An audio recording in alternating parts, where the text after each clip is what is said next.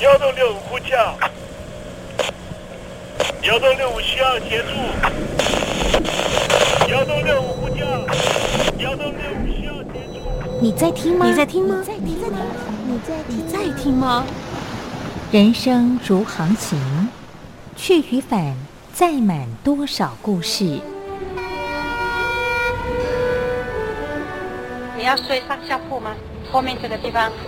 如果吵得太累的话，三天都没有洗澡，真的很累，地上就躺着就睡了。我有看到我父母亲，我现在是要去看父母亲的状况。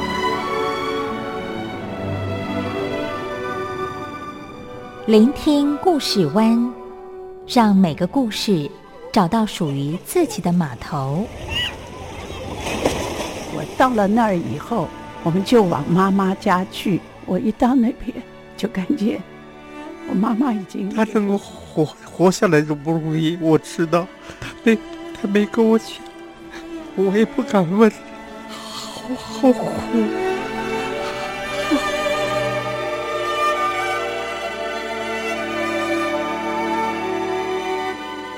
聆听故事湾，聆听故事湾。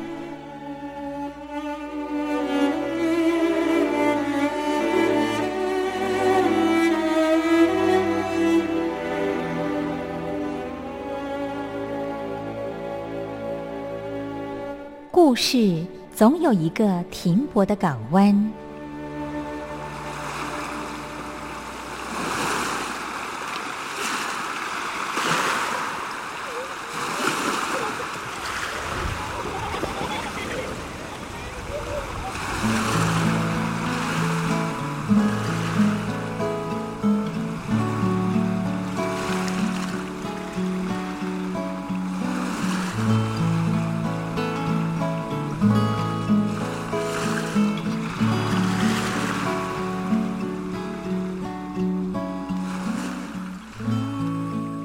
一二三四五六七七六五四三二一，大陆听众朋友您好，我是您的好朋友东山林，在台北问候您。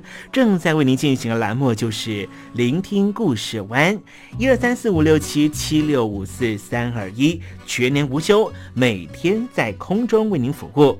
您在每天的凌晨三点十分，或是傍晚的六点十分，都可以在光华之声频道收听到这个栏目，聆听环宇趋势。不用太多解释，因为聪明的你心中自有诠释。亲爱的听众朋友，我们的节目早晚各一次，听众朋友你可以选择最适宜的时间，和东山林共度这短暂的五十分钟的时光，就在光华之声的频道空中相见。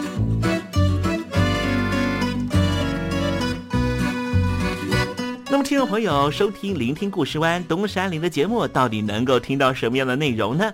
尤其啊，我们环宇全世界，焦点放到神州大陆啊，光是整个中国大陆呢，就有将近九千家不同的大大小小的电台了。我们的节目到底有什么不一样的地方呢？嗯，让东山林自吹自擂一下吧啊。宫中频道何其多，赵钱孙李挺能说。热点平地上直播，仔细听来差不多。直播室外领导多，你说他能怎么说？开场才说茶黑窝，碰上土狼不敢摸。主播低头翻翻稿，导播左右反复搓，想到孩子泪婆娑。好了好了，都别说，且听东山林怎么说。东山林不是红太狼，也不是那喜羊羊，亲亲海上一叶舟，才能自在自在说。客官呐、你拉把椅子随便坐，袒胸露背床上卧，怎么自在怎么做，就当这是自己家，自己家。睁大眼睛，show time！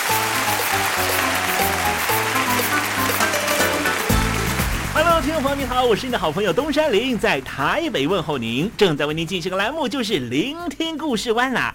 为什么节目的开场要这样的隆重呢？因为在凌晨三点钟的时候才进行我们的节目。听众朋友可能正在打瞌睡之中，或是呢在睡梦之中，所以呢要赶快把听众朋友呢让那瞌睡虫踢到九霄云外啦。听众朋友，今天的节目非常的精彩，千万不要错过喽。那么精彩的内容到底包含了什么呢？赶快让东山林为您报告。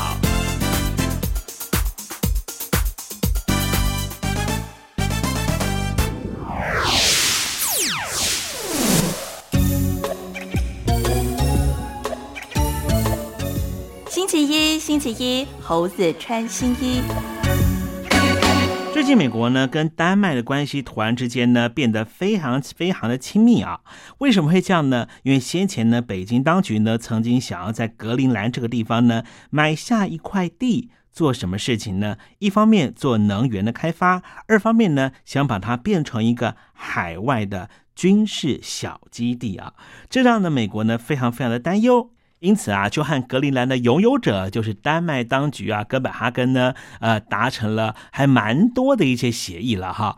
那么其中呢，就包含了美军其实一直在格陵兰呢有这个军事基地啊，但是这些军事的基地呢，呃，大概在十多年前都已经这个废弃了啊。美国呢就跟这格陵兰啊的这个呃拥有者呢啊，我一直要做拥有者的原因是因为呢，其实丹麦呢也是在上个世纪呢才开。是拥有这个地方了哈，所以呢，在美国呢，就跟这个哥本哈根当局呢说呢，这些地方是不是可以让他们呢先拥有呢啊这个再行运用的权利了哈？好，待会呢在实证你懂得的环节里面呢，我们跟听众朋友谈谈这个格陵兰的问题，同时呢也来谈谈南极洲这方面的开发哈。我们知道北极呢现在融冰的情况是非常非常的严重，甚至有个说法呢是说呢。北极的融冰十分的严重，使得北极很有可能会变成一个新的航道哦。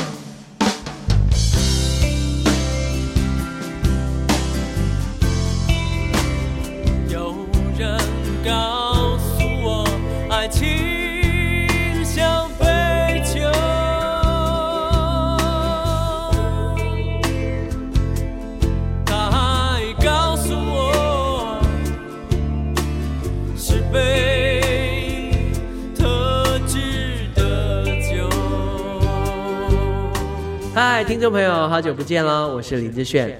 葡萄熟了才能酿酒，心成熟了才懂得爱。希望你会喜欢我的收情歌，也邀请您收听东山林的节目。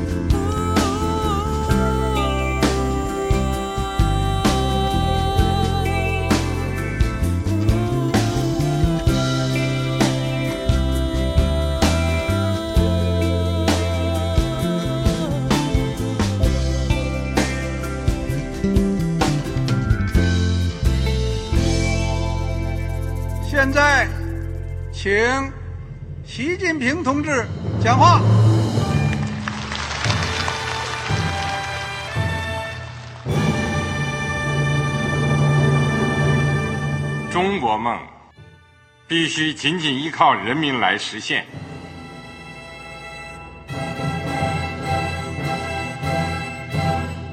好国民得关心家事、国事、天下事。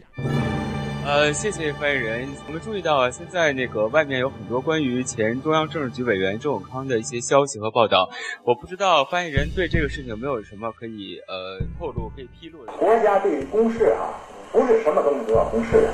我只能回答成这样了，你懂的。那么作为天津市来说，每年要偿还的这个公路建设的贷款量有多大？哎，这个。郝国民这个偿还得回避时政敏感议题，因为他这个这个事儿我就不好再说太细。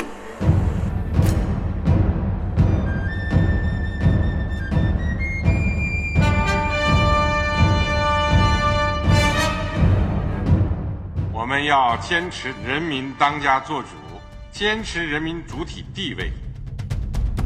任何官方不宜说太细，期望您体谅的话题，尽在时政，你懂的。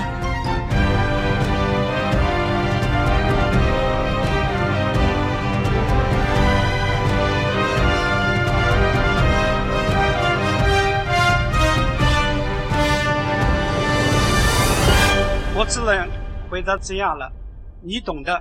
那些官方无法为您说太细的事情，就让东山林为您详细的说明白。天婆早上好，晚上好，正在为您进行的栏目就是聆听故事湾。此刻为您进行的环节就是时政，你懂的，一同关心焦点话题。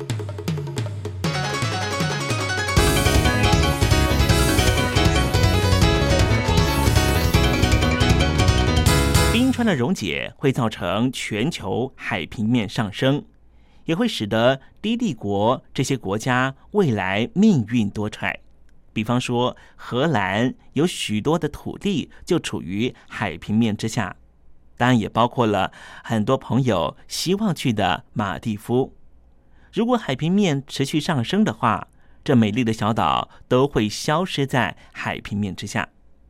今天我们就来谈谈冰川地区的问题。现代冰川区占全球。百分之十，其中以南极洲和格陵兰最为重要。而近期刚才说到这两个地方的冰川都出现了大量融化崩解的情况，令人十分担忧。二零一五年，南极洲的庞大拉森 B 冰棚正在崩解，而格陵兰的雅各布港的冰川也出现巨型冰块分崩离析的情况。根据最新卫星资料的显示。格陵兰和南极洲的冰层融化速度比过去还要快，海水暖化和扩张程度也比往年加速许多。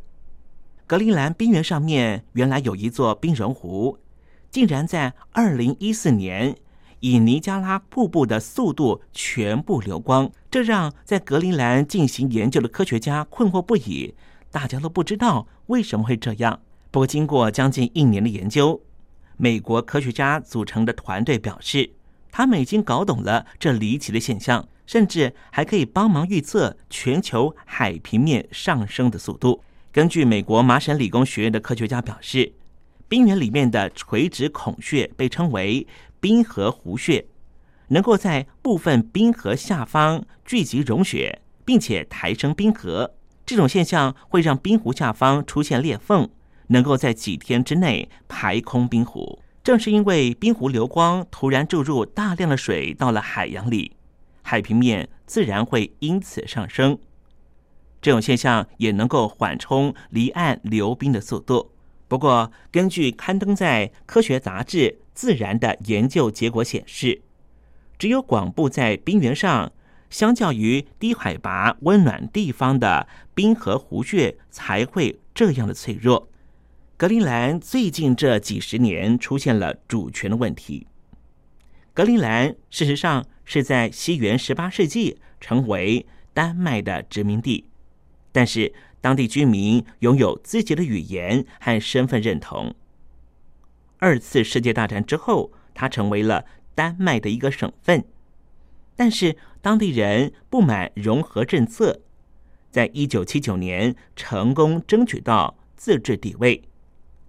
格陵兰自治区的宪法基础源自于《格陵兰自治政府法令》，其中包括一条争议处理条款，明定宗主国和地方政府如果就自治权出现争议，可以成立仲裁委员会处理。这委员会是由七个人组成，两个人由丹麦政府提名，两个人由格陵兰自治政府提名。其余三个人由丹麦最高法院首席法官提名，高院法官委任。发生争端的时候，先由四名政府提名的委员商讨，如果还是没办法解决，则交由三名法院法官的委员来定夺。据说格陵兰的冰原下方有许多的矿产，使得很多国家的企业和财团大力的在这里提高投资效度。在格陵兰有一个说法，这个说法是这样说的：迟早会有数千名中国人移居到这里，起因于格陵兰发起的铁矿开发计划。主导这项计划的是一个亲中国大陆的英国企业。外界研判，未来格陵兰自治政府可能会开放中国大陆的劳工大量入境。根据美国地质调查所的调查结果显示，北极圈可能蕴藏占全世界百分之三十的天然气、百分之十三的石油等等，多种资源潜藏在地底还没有开发的地方。有鉴于此，俄罗斯和挪威。在二零一零年九月，双方经过马拉松的谈判，终于划定了海域界限，结束长达四十年北极海界限的争议，并且承认未来会共同开发、进行技术支援，携手共同开发这里的海底资源。如同大量中国人为了开发资源压进非洲。人口只有大约五万七千人的格陵兰，说不定也会走上同样的后尘，也说不定这些新移民会在北极海沿岸建立以中国裔为主的新的国家，也不一定。为了避免刚才所说的情况发生，格陵兰内部出现了脱离丹麦独立的声音。俄罗斯正在积极开发北极海的海底资源。但是碍于资金和技术的不足，目前考虑和日本、美国、欧洲的企业合作。在安全保障方面，北极海的沿海各国，包含了美国、俄罗斯、加拿大、挪威等等，都下令要加强边界部队的防守。不仅在北极，各国资源开发策略触角也已经延伸到南极。根据各种资料显示，确定。南极大陆地底蕴藏丰富资源。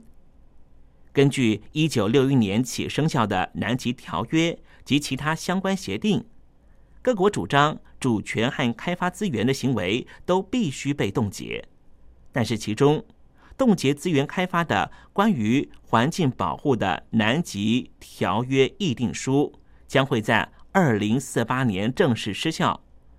只要协议时间没有再延长。各国很可能就把脑筋动到这块土地上面进行资源开发。目前，日本、美国、澳洲、阿根廷等国纷纷派遣了观测队到当地。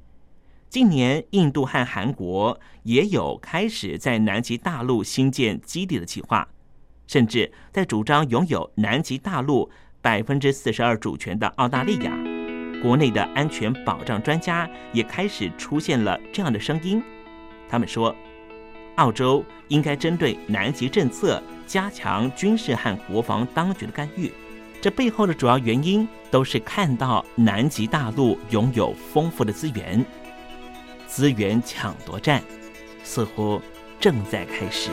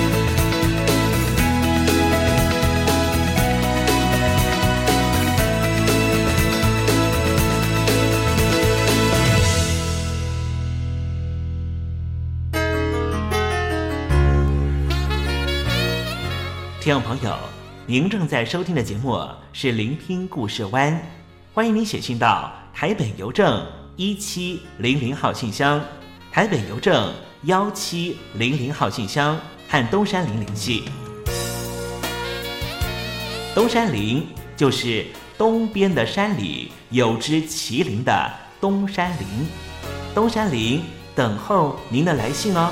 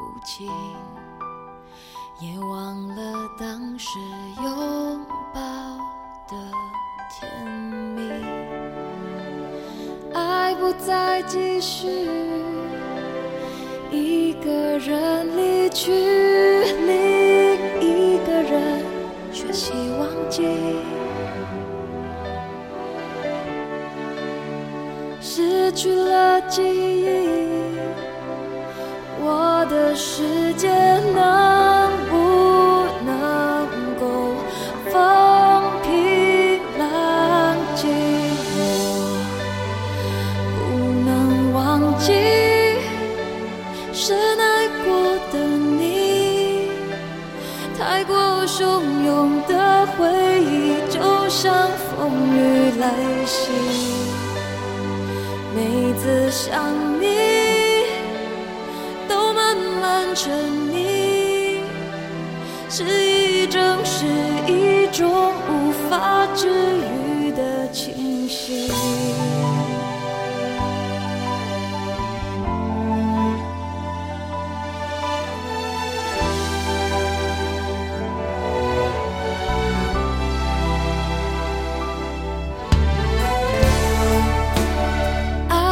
再继续，一个人离去，另一个人学习忘记，失去了记忆，我的世界。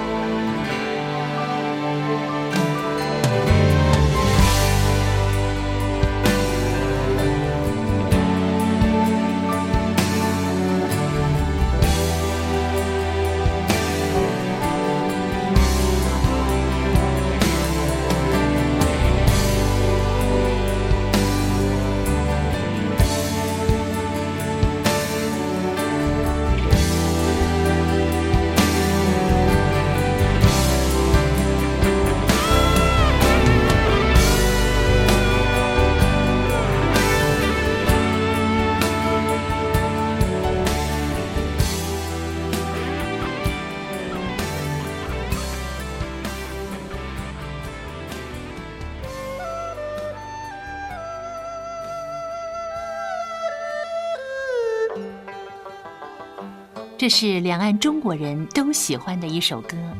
小城故事多，充满喜和乐。如果主持人播错了速度，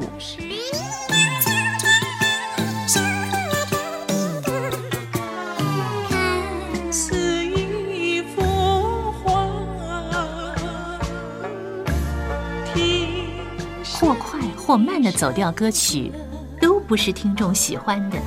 人生境界真善美，这一包括。两岸和谐关系也得循序渐进，快慢相宜。小城故事真不错，请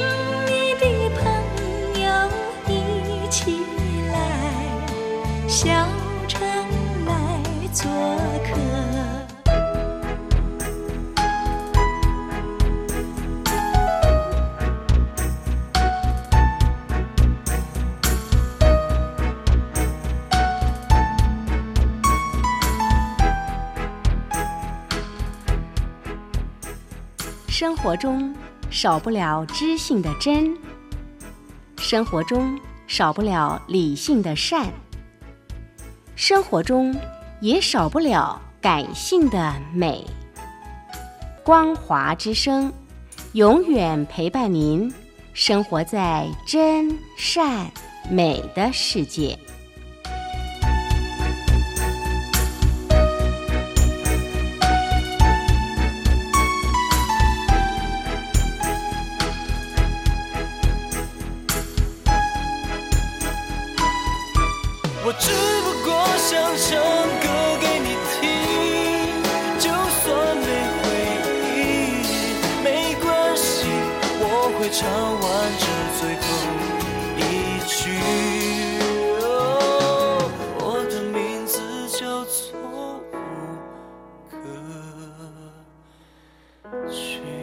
Hello，大陆的听众朋友，你好，没错，我就是吴克群。不管你现在在做什么，不管你现在在哪里，吴克群和光华之声在台北问候你。我只不过想唱歌给你听，用尽我全力，一首歌。这里是光华之声。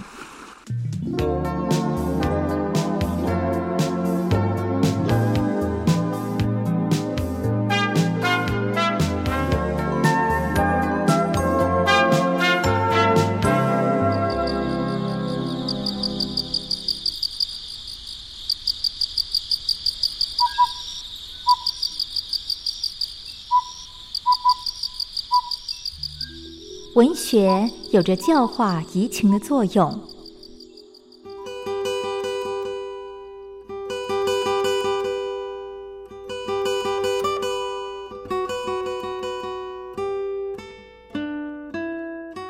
它开辟了你我的视野，转变我们的气质，陪伴我们度过生命中的每一段起伏跌宕。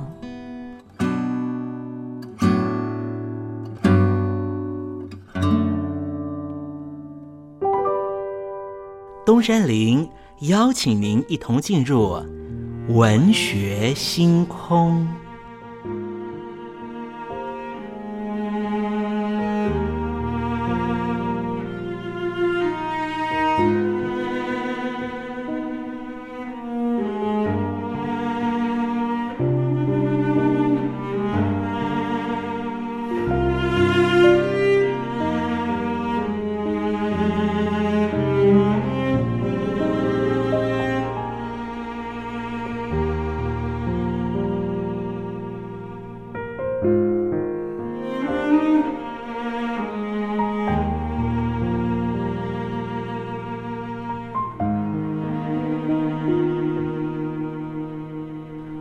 学星空，文学带给我们的不是抽象艰涩的僵化信条，而是活生生的生命经验。听众朋友您好，我是东山林，跟着我一起推开作家的人生画卷，试着找出属于我们自己的人生启示吧。今天为听众朋友介绍的文学巨著就是林语堂的《京华烟云》。林语堂原名何乐，之后改名玉堂、语堂，出生于福建漳州的基督教家庭。一九一二年就读于上海的圣约翰大学。一九一九年进入美国哈佛大学比较文学研究所，获得硕士学位之后，又到德国深造。一九二三年得到莱比锡大学语言学博士学位。回国之后，林语堂任教于清华大学、北京大学，并且加入鲁迅领导的语思笔阵。一九二零年代中期的时候，他投入了社会运动。一九三二年，林语堂在上海创办《论语》，提倡幽默文学。一九三六年，林语堂离开中国，最后病逝于香港。《京华烟云》另外一个翻译是“瞬息精华”，翻译自林语堂的英文著作《Moment in Peking》。英文著作在一九三九年由纽约的约翰代出版社刊行。一九三五年，林语堂出版了英文著作《My Country and My People》，中译名称是《无国与无民》之后。主要就以英文来写他的书，《京华烟云》和一九四八年出版的《Chinatown Family》，中文翻译为《唐人街》。一九六四年，他又写了一本中译名称是《逃向自由城》的书，都是以中国近代历史为背景，借由通俗的家族史反映出近百年中国社会的变迁。这本书《京华烟云》分成三个部分，包含了道家的女儿。庭园的悲剧和秋之歌。林语堂的女儿林如思在中译本前言中指出，《京华烟云》是一部好几篇小说连成的长小说，但是不因此变成一部分散没有结构的故事，反而成为大规模的长篇。其中有佳话，有哲学，有历史演绎，有风俗变迁，有深谈，有闲话，加入剧中人物的喜怒哀乐。包括过渡时期的中国，成为现代中国一部非常伟大的小说。如果以这本书《京华烟云》的全书厚度、出现人物的平凡、作者意图诠释现代中国社会的抱负这几个层面来看，《京华烟云》可称得上庞大这两个字。但是以其中的艺术技巧和对中国北方生活面的观测而言，非但谈不上伟大。甚至也谈不上趣味。整本书对于喜好中国味的英文读者来说，平凡的叙述技巧会令他们感到索然无味；而对于一般性的中文读者来说，中译本的《京华烟云》一点也不像是发生在北京的故事。除了那些我们所熟知的历史事件之外，曾经有文学评论家这样说：李语堂从政治上的中间派发展为无产阶级革命的反对派。从资产阶级唯心论者发展为反马克思主义者，大致上已经说明了林语堂意识形态的轨迹。至于谈到林语堂的艺术成就，其实是奠定于他在一九二零年代、三零年代撰写的杂文《京华烟云》，恰好是他步入衰竭的界碑。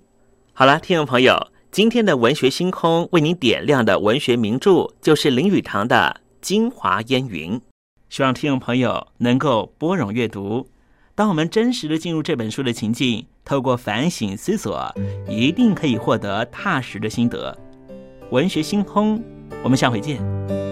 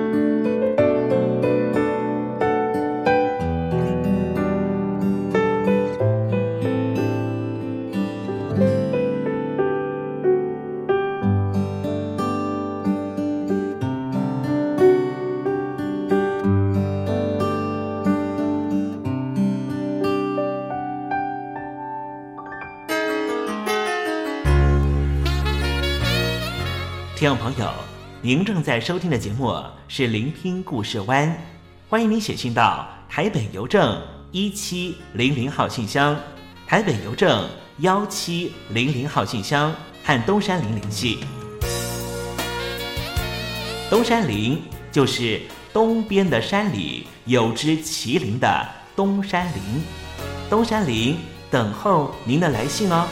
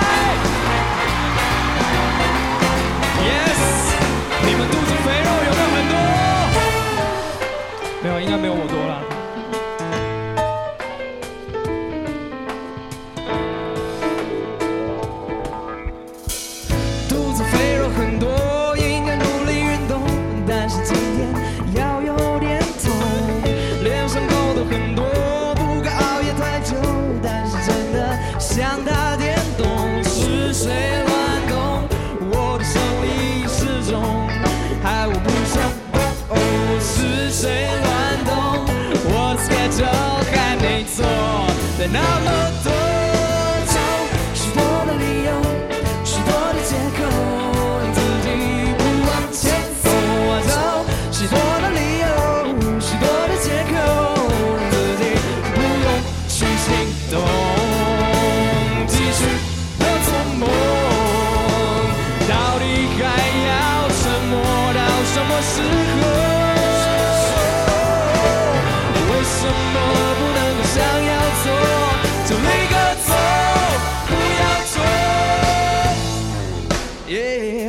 又到了，又到了介绍乐手们的时间。首先要介绍我们的鼓手——军红同学。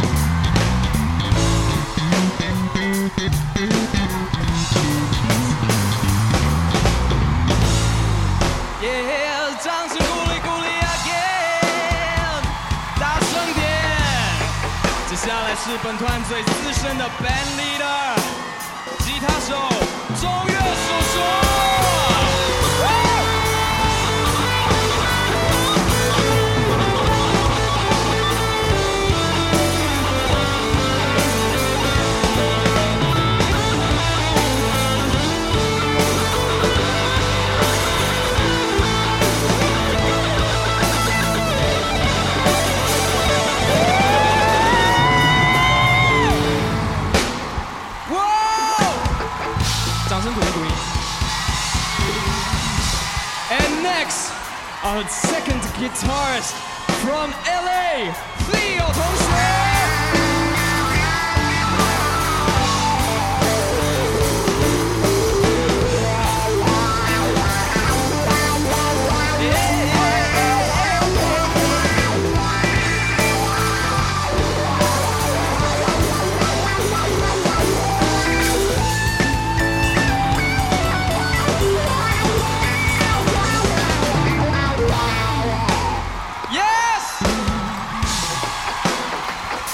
下来是本团最美丽的 keyboard 手，不是 Shirley，但是哎也很美丽，我们的爱璇姐姐。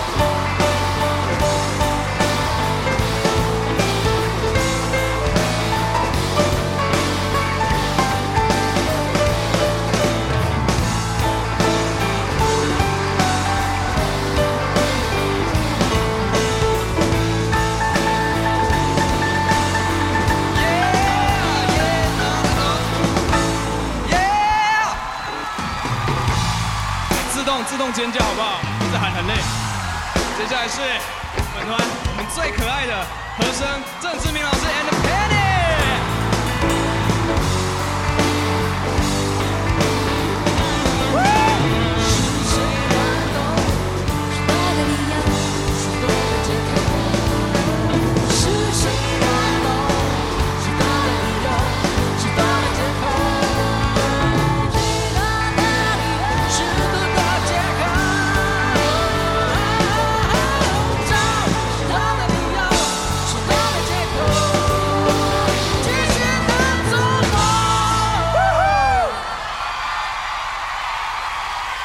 是本团最沉默的乐手，我们的 programmer 放 program 的毛弟。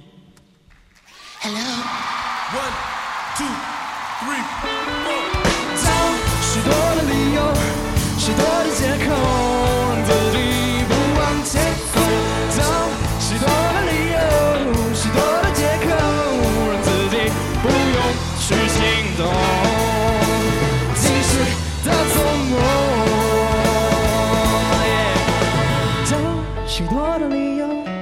许多的借口，让自己不往前走。找